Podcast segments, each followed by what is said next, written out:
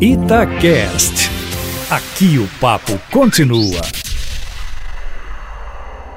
Os episódios lamentáveis de violência ocorridos ontem no Mineirão evidenciam que a segurança jamais pode relaxar. É fato que nos últimos anos diminuiu a incidência desse tipo de violência em estádios da capital, não só pelo aprimoramento da atuação da polícia, como também pela reserva de apenas 10% dos lugares do estádio para torcedores rivais.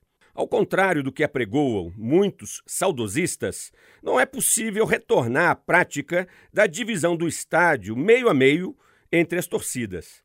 Testemunhamos ontem como a animosidade e agressividade de alguns torcedores de futebol são incontroláveis. E não são oriundos de camadas pobres e miseráveis, como muitos acreditam. A violência no futebol perpassa as diversas classes sociais está relacionada ao grau de civilidade da sociedade, à capacidade da média das pessoas de controlarem seus impulsos de raiva e ódio. Estamos constatando mais uma vez que é preciso uma atuação efetiva e rigorosa da polícia e da justiça para lidar com um segmento de indivíduos pouco civilizado. Bastou um relaxamento da segurança no estádio para que essa violência contida voltasse à tona.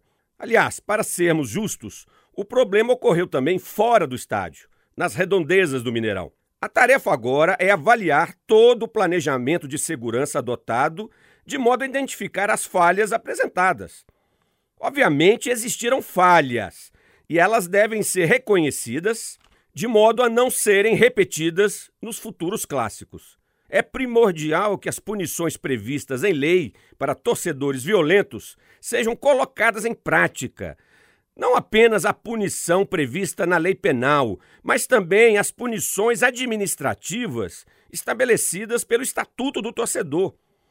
E a principal delas é a proibição do torcedor violento voltar aos estádios por longo tempo, devendo ser monitorado em local previsto pela Justiça em dias de jogos de seu clube de futebol. Além disso, a sessão do Juizado Especial Criminal no estádio em dias de jogos de futebol precisa funcionar de modo mais efetivo a pronta e rápida resposta da justiça aos torcedores violentos e baderneiros costuma funcionar bem, inibindo a disseminação dessas práticas. Há inúmeras imagens circulando nas redes sociais mostrando detalhes da barbárie ocorrida.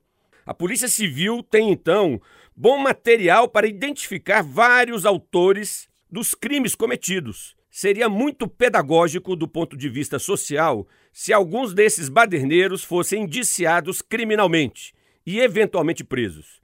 É dessa maneira que se constrói uma sociedade civilizada. Luiz Flávio Sapori para a Rádio Itatiaia.